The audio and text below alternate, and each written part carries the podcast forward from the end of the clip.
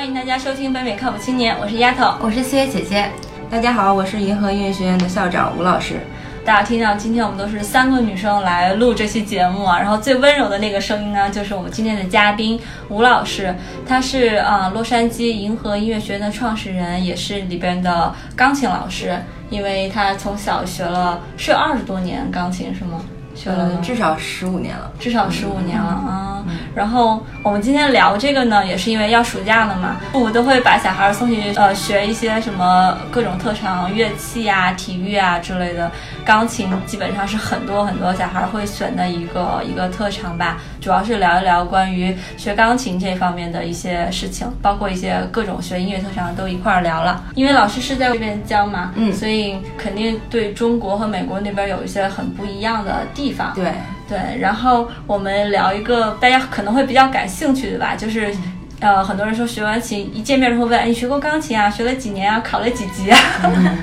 这是我从小就会被问的一个问题，包括我现在这么大了，然后大家一一知道我学钢琴，就说，哎，你考过几级那样？所以在美国也会考级吗？对，嗯，美国像加州这边，我们是考 MTAC，就是加州的呃钢琴教师协会的这个钢琴考级。嗯，它是美国就是全国范围内认可的，其实就是加州的。哦，只是加州认可，只是加州认可的。那如果想要就是国家认可的话，还要重新再考另一个考试吗？嗯，另外一个比较热门的考级是英皇，对，是英皇娱乐公司。全称是什么？全称是 ABRSM，英国皇家。乐器考级，那它是国际通用的吗？中国也可以考这个吗？对中国也可以考。我们有一些学生就是中在中国考的乐理，然后来这边可以继续用他的乐理成绩去考钢琴，去考乐器这一块。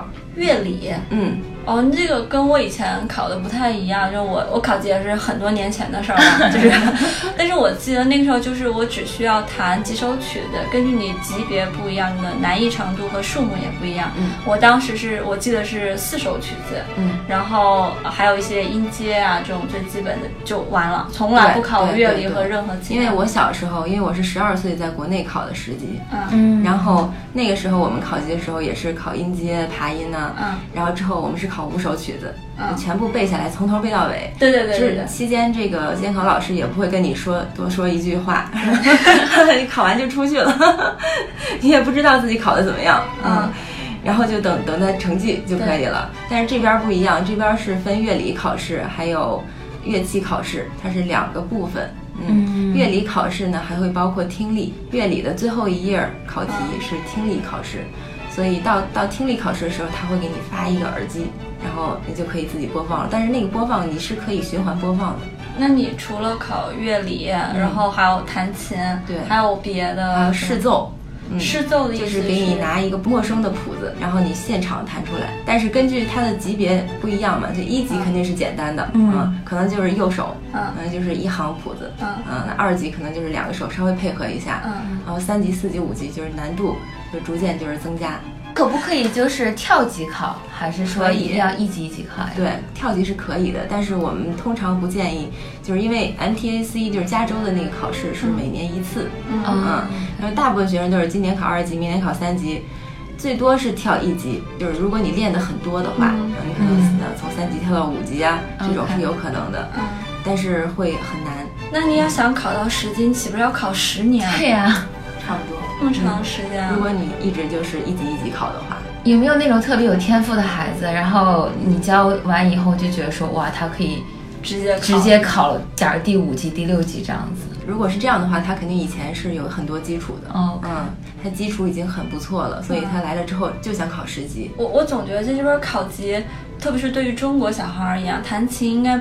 不是难点，因为在国内大家也是这么考嘛。但是很多其他的是我比较感兴趣的，特别是比如说加州和英皇，它在这方面它的考级系统是一模一样嘛，都是考乐理，嗯，包括弹还有听力是吧？嗯，然后还有什么弹琴嘛，这个是肯定要考的。然后还有即兴演奏，类似于刚刚讲的，都是要考的。那会考什么唱歌什么？嗯，英皇会考试唱，就是说你听你听一段旋律之后，你把这刚刚听过的鼓点儿啊、拍子啊，嗯，或者是呃一段旋律，你用你自己的方式唱出来。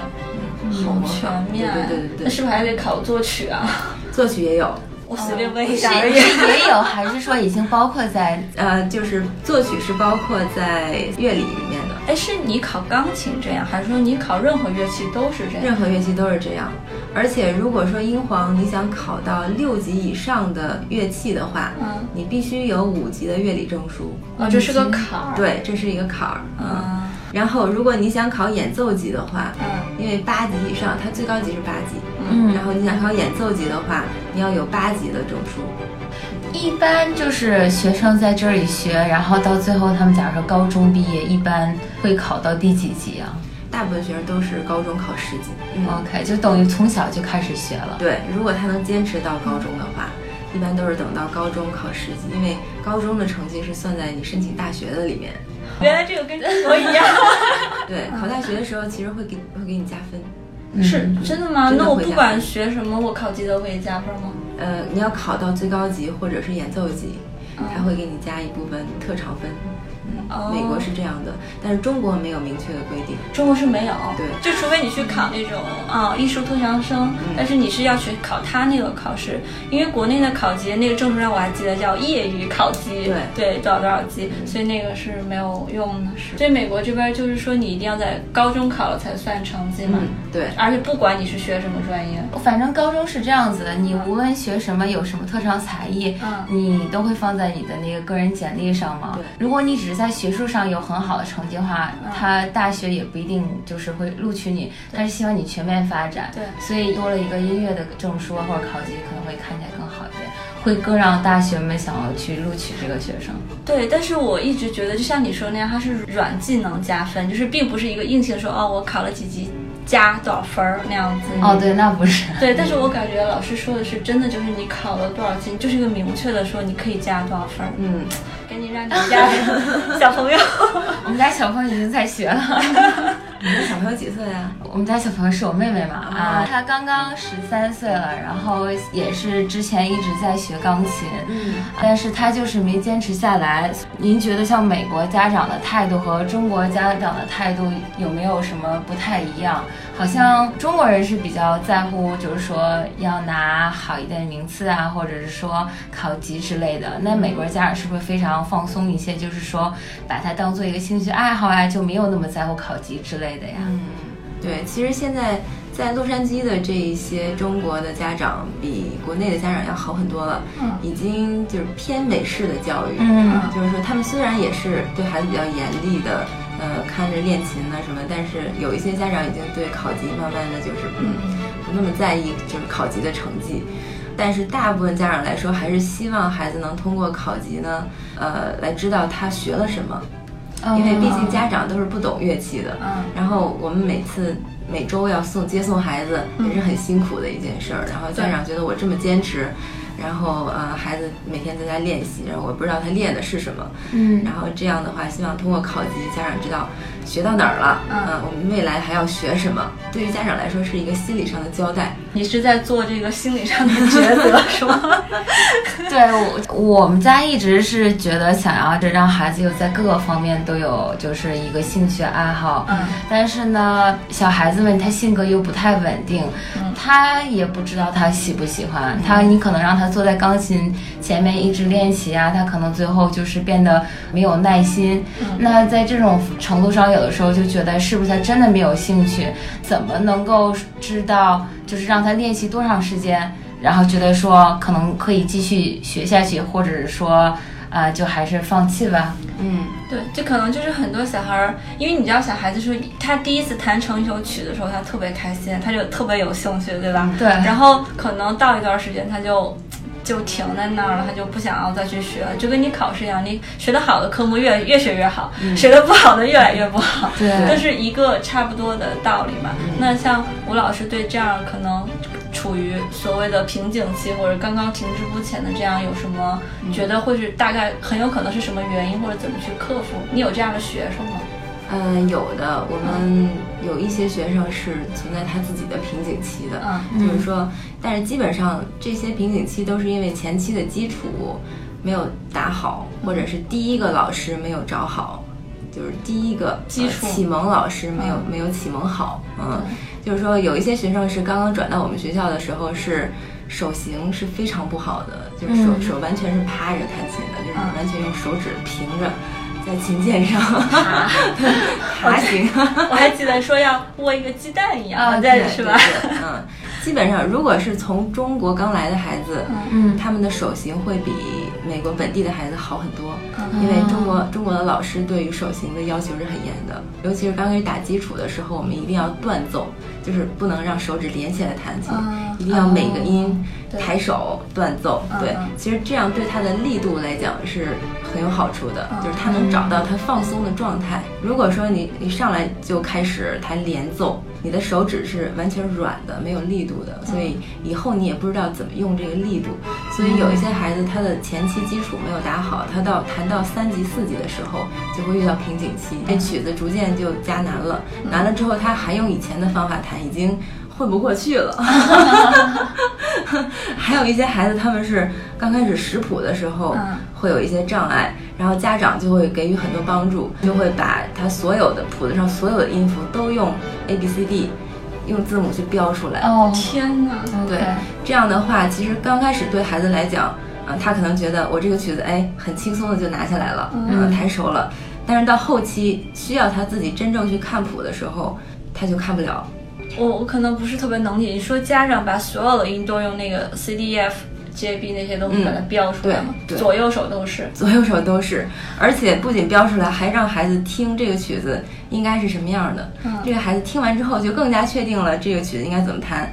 他也不用数拍子了，嗯，他也不用去想节奏的问题，因为他已经记住了。呃，我小时候就学过可能半年的钢琴吧，然后因为一些原因就没有坚持下来。现在觉得说，哎，长大了，但是我又没有去真的上课，我就自己打印出来一个想听的谱子，我就自己给全部给标上。但是这样子的话，你就没有办法练习到怎么去读那个音符嘛。嗯，那我在想说，小朋友们可能刚开始为了克服这个怕无聊的这个。个心态嘛，所以就让他很快的去弹出来一首歌，所以是一种我觉得是笨的一个学的方式。对，其实如果成人学钢琴来讲，成人学的方式可以用这种，就是自己打一谱子，自己自己圈出来都是什么，然后自己弹出来，这样对于成人来说是一个很好的呃学习办法。但是对于小孩子要好好打基础来说。这是不可取的，因为因为成年人主要是为了弹一首曲，对对对，尤其是部分男生主要是为了那么一首曲。我也知道一个女生经常也练那两首曲子，然后去别人家的时候，她可以展示出来，然后给大家印象说哇塞，她钢琴好好呀。可是她就真的拼命练那两个曲子。我们曾经有一个男生是专门为了求婚，哇，练了三个月，嗯，非常难的一首曲子，一个电影的主题曲，嗯。然后为了求婚的时候给他女朋友弹，最后成功了吗？对，那个男生是零基础，所以要感谢老师。那么，所以就是广大的成年听众朋友，尤其是有有这方面诉求的，可以考虑一下，可以有这么一个方式来制造浪漫哈。对。之前我们也说到，就是呃考级啊，还有瓶颈期啊，都是因为呃小孩没有进步，或者说家长他不知道小孩到底到什么程度了嘛。然后其实我特别想说的一个，就是在美国，因为我会经常看到收到一些邮件，还有我同事他们有小孩学音乐嘛，他们说哦这个礼拜我要请假，因为要去参加小孩的什么演奏会，什么下礼拜要请假，因为要怎么怎么着，就感觉这边的演奏会表演就是非常非常多，就是对于小孩。而言，给他们的平台非常，舞台的平台非常非常大，机会也很多，这跟国内很很不一样。因为我记得我在国内学的时候，我就是学期中去学，期末我也好像那儿也有个期末考，类似这样的，考完就完了。我唯一上台的机会就是我去参加比赛。但是大部分人他是不会去参加比赛的嘛，所以说就感觉自己学了一出，好像除了家里有那个父母的朋友来说，来来来，小孩表演一下，除了这个以外，没有什么很正规的平台。我觉得相比而言这边好很多。嗯，然后不知道吴老师学校这边也会举办吗？对我们每年有两次的音乐会，一次是在呃夏天的夏季音乐会，一次是在圣诞圣诞节左右的圣诞音乐会。对，所以表演对小孩来说是非常重要的，尤其是五六岁、七八岁这种很少接触过舞台的这这个小孩子啊，对他们来说是一个非常大的考验。嗯，是心理上和技巧上。对，嗯，因为你在在家自己练的感觉和你上台表演的时候非常不一样。有的时候你在下面练得非常好，但是你上台之后只能展现出来平时的三分之一。对，有的人就是很会紧张，是吗？对，他会脑子突然空白，但是我们就鼓励他一直要上台去表演。对，虽然第一次他一片空白了，第二次他可能就弹出来几个音，对吧？第三次他就整首曲子就就都弹出来了。呃，上一次我们夏天的五月份的音乐会，有一个小男孩，他也是第一次上台演出，他是六岁，他妈妈就是在卫生间里 堵住我，还没上台的时候，就是我们家孩子上不去了。我们家孩子一看见从看见舞台的那一刻开始就开始哭，穿的特别好看，小西装、小领结儿，在家里妈妈打扮的特别好，就为了上台这个表演这一刻，然后就抱着他妈妈的腿。没办法，自己上不去，然后他妈妈最后算是跟他一起上台，哦就是他到舞台上依然抱着他妈妈，然后他坐在琴凳中间，然后他妈妈坐在琴凳旁边，然后陪他一起弹。就像在家里练习对。，然后他弹完，他一共有两首表演的曲子。嗯，他弹完第一首之后，还要再抱一下他妈妈，然 后再再弹下一首，然后台下有的家长就被这一幕就感动的已经哭了。就觉得小孩子学琴太不容易了，就是人生中会有这样一次第一次的体验，嗯然后大家觉得特别感动。哎，完了，我听了要哭了。那他后来第二次，呃，应该后面也有会上台机会吗？对会好很多吗？嗯。下一次，因为今年的暑假他是暑假之前他是刚上台，嗯然后下一次是应该是今年的寒假之前，也就是圣诞节。下一次我估计就已经好很多了。嗯。希望他不用再抱着妈妈的腿上台。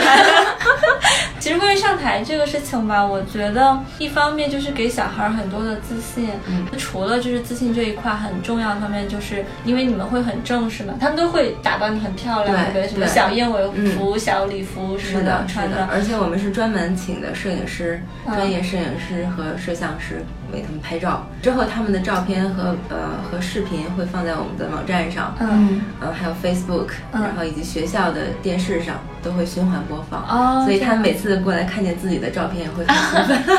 我觉得家长们也会很开心，就是给孩子们这个空间嘛，而且有个仪式感，对对大家都会非常开心的。对，这个也是我想说的，就是非常正式，让他觉得哦，自己参加一个很重要的场合，应该打扮成什么样，应该举止仪态是什么样。其实，在国内很少有，不不能这么说，可能就是我我在读小学那会儿，不是那么条件不是那么好。其实我就算我参加比赛，也没有这么的正式。可能四月就是在美国接受教育很多年，你是不是也有很多这样机会，就是比如是很正式的去上台去展示自己？对，我觉得 在美国比较重于就是鼓励孩子吧，嗯。就你去上台表演，就算你就是弹错了，然后下面家长也会非常用力的为你鼓掌。对。我觉得他对于孩子是一种鼓励，然后让他也学到说，呃，自己学习以后是有回报的，会让他充实他自己。是的，尤其是唱歌的孩子，其实弹琴还好，因为你不需要看着观众。唱歌的孩子，你是要面对观众，拿着话筒，啊对，而且你要有动作、有表情，呃，所以我们很多唱歌的孩子第一次上台独唱的时候，都发不出来声音，就是拿着话筒半天的 背景音乐已经响了好久了，他发不出来声音，声音完全是哑的。我对这个非常有感触，是因为说大概三年前，我妹妹也上台有这么一次唱歌的机会，然后她性格其实是很腼腆的一个孩子，有点内向，不喜欢在别人面前去展示自己。就像我之我们之前刚才说，哎，家里来客人说，哎，你弹一首啊，她都不会这样子。然后她那个学期就是学的唱歌，嗯，呃，他在家的时候其实经常是背着我们去练，嗯，那我们也不知道孩子到底是学成一个什么程度。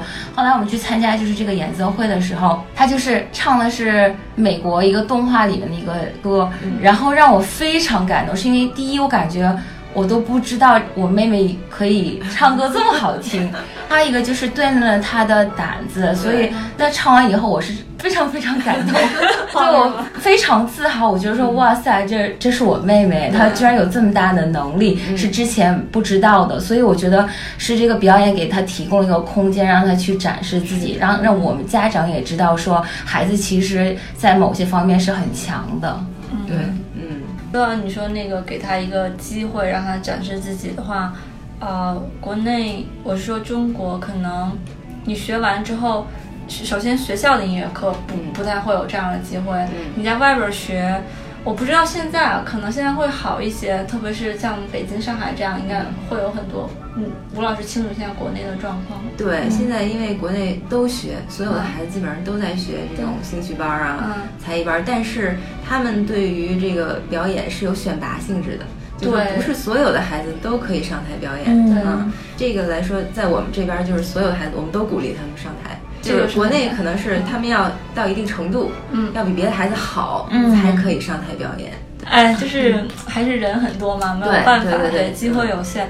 但是这边很好，就是我记得有一年圣诞节，我就随便出去逛，然后在一个地方，那个是个相当于公园一样的一个大的圣诞树，每年那儿有个传统，就会点灯嘛，然后下边就会有一群小孩儿在那儿唱那个圣诞歌，然后他们就是附近某一个学区的那个学校的一个合唱团，然后其实每个学校这边都有这样的合唱团或者是乐队，或者是。乐队还分管弦乐队和那个叫什么敲鼓的那个叫 march band 对 marching band 对。marching band 其实就是呃这边如果有什么活动的话，会有很多那种小孩穿制服一样的，然后敲着鼓那样的，像军队一样的。对，跟着那个游行的队伍跟在后面打打打节奏。对。对对，就美国这边有很多学校会有这种嗯团队，但是他们。可能就没有我们像我们那种音乐课，特别是小学一年级到三年级没有那种提供的音乐课。这个是我想说的，就是比较重要的，也是两边对音音乐的教育不太一样。我不知道，就是哎，四月的妹妹是从小就一直学吗？还是在学校里边？我是说，呃，在学校的话没有，因为学校不提供这些音乐课。呃，一直到四年级的以后，嗯，才会就是有机会上一些简单的音乐课。我觉得就是呃，音乐课。就之前说啊，在整个嗯美式教育里，就是公立学校里面，它只占就是艺术这一方面，它只占百分之十一，剩下全都是像英英文课、数学课这样主主要的大课里面。体育课比较重要。对，体育课其实是跟它一样，都是占大概百分之七到十一。你说的这个百分比是指时间吗？对，是用的时间，在学校里花的时间，所以是非常少的。它是。呃，是有限制的。然后到四年级以后，你是可以参加，就是歌唱队呀，或还有就是音乐队、演奏队。但是课程方面就是还挺就挺少。所以一到三年级其实是什么都没有的。对，就是其实我知道这个还挺意外的，因为有一天我跟我一个同事聊天，他们说他们学校就没有小孩学校没有嘛，是因为经费问题没有钱。说是这样子，对，说如果你家长愿意捐钱的话，他们就可以去外边请音乐老师过来教音乐老师。对对对，如果 如果大家捐的钱不够，就没有这个课。我当时震惊了，我以为美国教育会说所谓的素质教育嘛，就是全面发展，你会都有这样的机会。但是后来他们又说啊，其实也有很多乐队，是是你没有基础就能进吗？那些乐队？对他们，而且还提供就是嗯，提供乐器，提供乐器，对你就可以加入。但是好像是到了年纪比较高一点的时候，他们就会开始有这个限制，就是会你让你去 try out，就是让你去试演。对，然后呢，他会选你。那吴老师觉得这样子的两边的这种两种区别，你更偏向于哪一种？嗯，我觉得美国的这边的对于音乐的教育，我觉得更实用一些。嗯嗯，因为可能是资源比较丰富嘛。他如果每个孩子都可以有一个乐器，嗯，就是他可以去学校里租这个乐器，呃，可以去就是学校里借这个乐器。然后他从四年级开始，他就可以参加这个学校的乐团，这样对于他的他了解的这个乐器来说是更有帮助的。毕竟有一些乐团，像像管弦乐团，他们都是需要合奏的这些乐器，比如小提琴呢，呃，长号啊这些东西，还有大提琴、中提琴这些合奏起来非常好听，所以他会有一种参与感，就是更喜欢自己在家里练琴。他是为了能够跟学校的其他学生配合，这个在集体里面找到一种荣誉感。对。对，但是这种情况其实只是出现在公立学校里面，它私立学校的话，因为它资源就经费比较多嘛，所以它会有一课这样子的课，好像是每两天会上一堂课。那是所有人都可以参与吗？因为我总私立学校的话是可以，因为它是专门有这堂课去上。公立学校嘛，那个钱都是政府给拨来的，所以在这方面就会稍微有一些欠缺。嗯，家长会筹钱去上这些艺术方面的课。是。对，其实因为我们小时候在中国的时候，呃，音乐课其实都是在学一些儿歌嘛，也挺好的。但是后来的音乐课基本上大家都是在出去玩儿，或者是写作业，对，写作业啊。音乐课就是一种放松的 自习状态的 这种呃这种课，或者做一些击鼓传花啊这些游戏。嗯，所以这边的音乐课就是长大四四年级以后的这种音乐课的形式还是。很可取的。其实我一开始是觉着国内，如果特别是从小的时候，那些音乐课很简单嘛，就是让你对音乐有一个概念。嗯，你会看到一个音乐老师在那儿弹钢琴，对吧？你就知道哦，原来你可以去学这一门东西。然后他也会给你放一些很多歌，你自己唱一唱，哼一哼。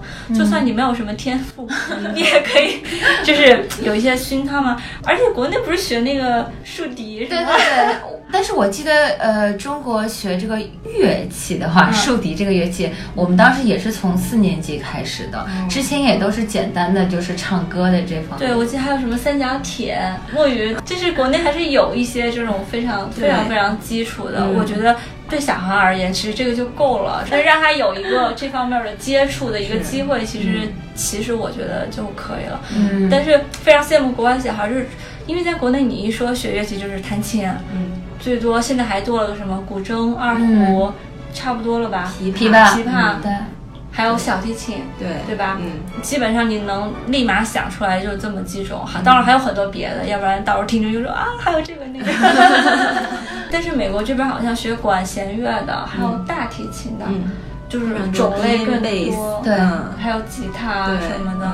哎，我特别羡慕学大提琴的。嗯，我我觉得大提琴是一门非常高雅的乐器，这个仅代表我个人观点哈，就我真的觉得它是一个很高雅、很深沉的一门乐器，但是国内还挺少，我知道连。大提琴的老师都非常难找。嗯，对，大提琴课很贵的。对，还有就是我觉得家长还考虑一点，就是孩子学的时候很小嘛，他自己需要去扛着这个，还挺挺重的。然后出去演出的话，他不像小提琴什么的，拿起来非常方便，哪儿都能去。对，这也是一点，很多很少人选择大提琴。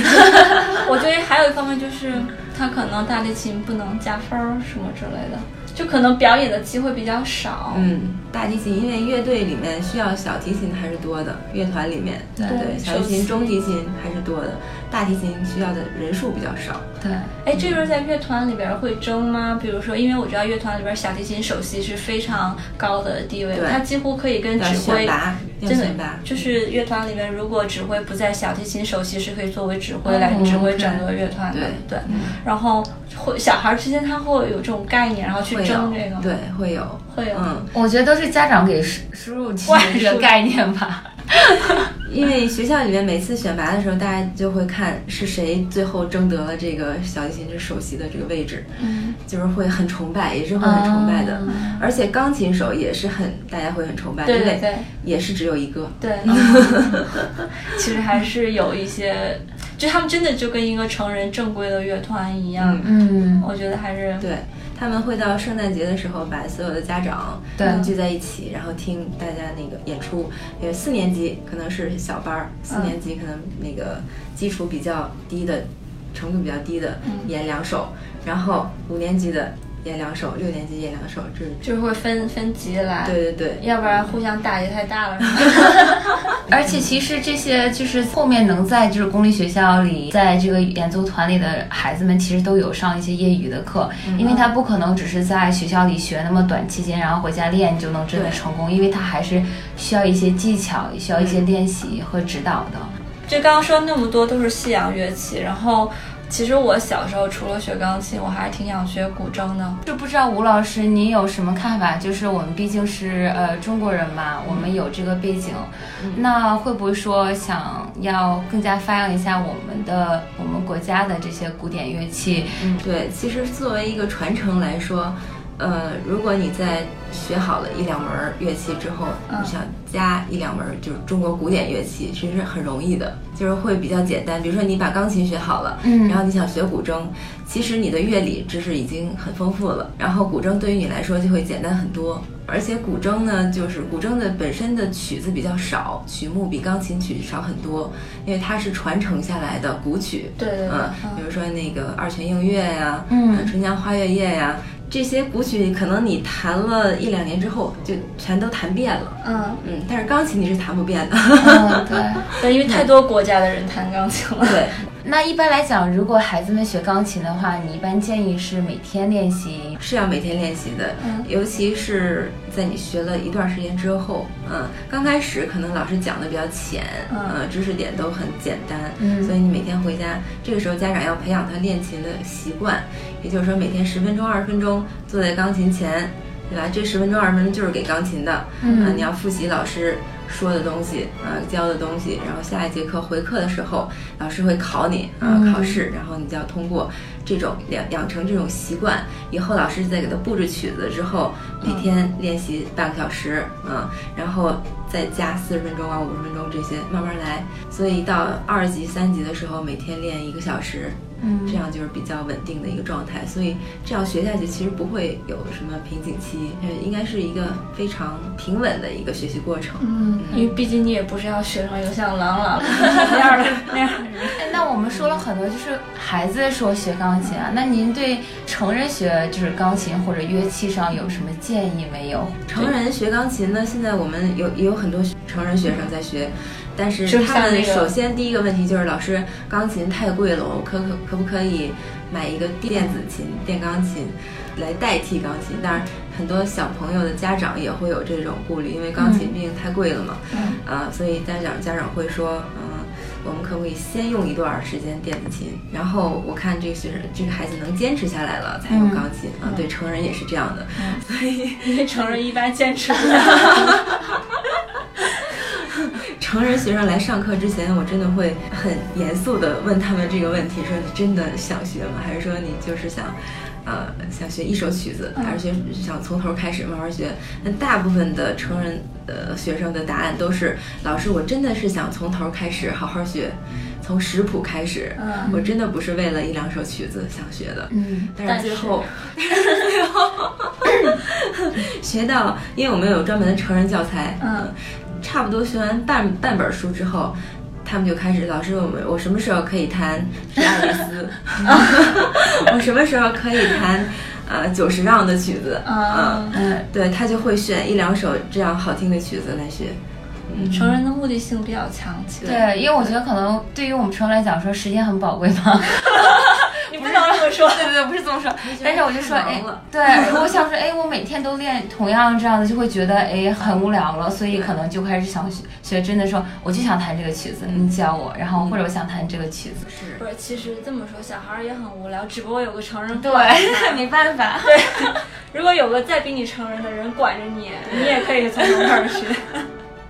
是的，嗯，那我们今天也聊了特别多关于学钢琴，还有学其他一些乐器的经验，还有一些小故事啊，希望。那些准备学琴或者正在学琴的呃朋友或者他们的家长能够有一些收获吧。然后我们也谢谢吴老师跟我们分享了这么多。然后如果在 L A 就在洛杉矶有想学琴的孩子，也可以来咨询一下呃银河音乐学院。银河音乐学院，对对对对，谢谢大家。嗯，好，谢谢大家，再见。哦，再见。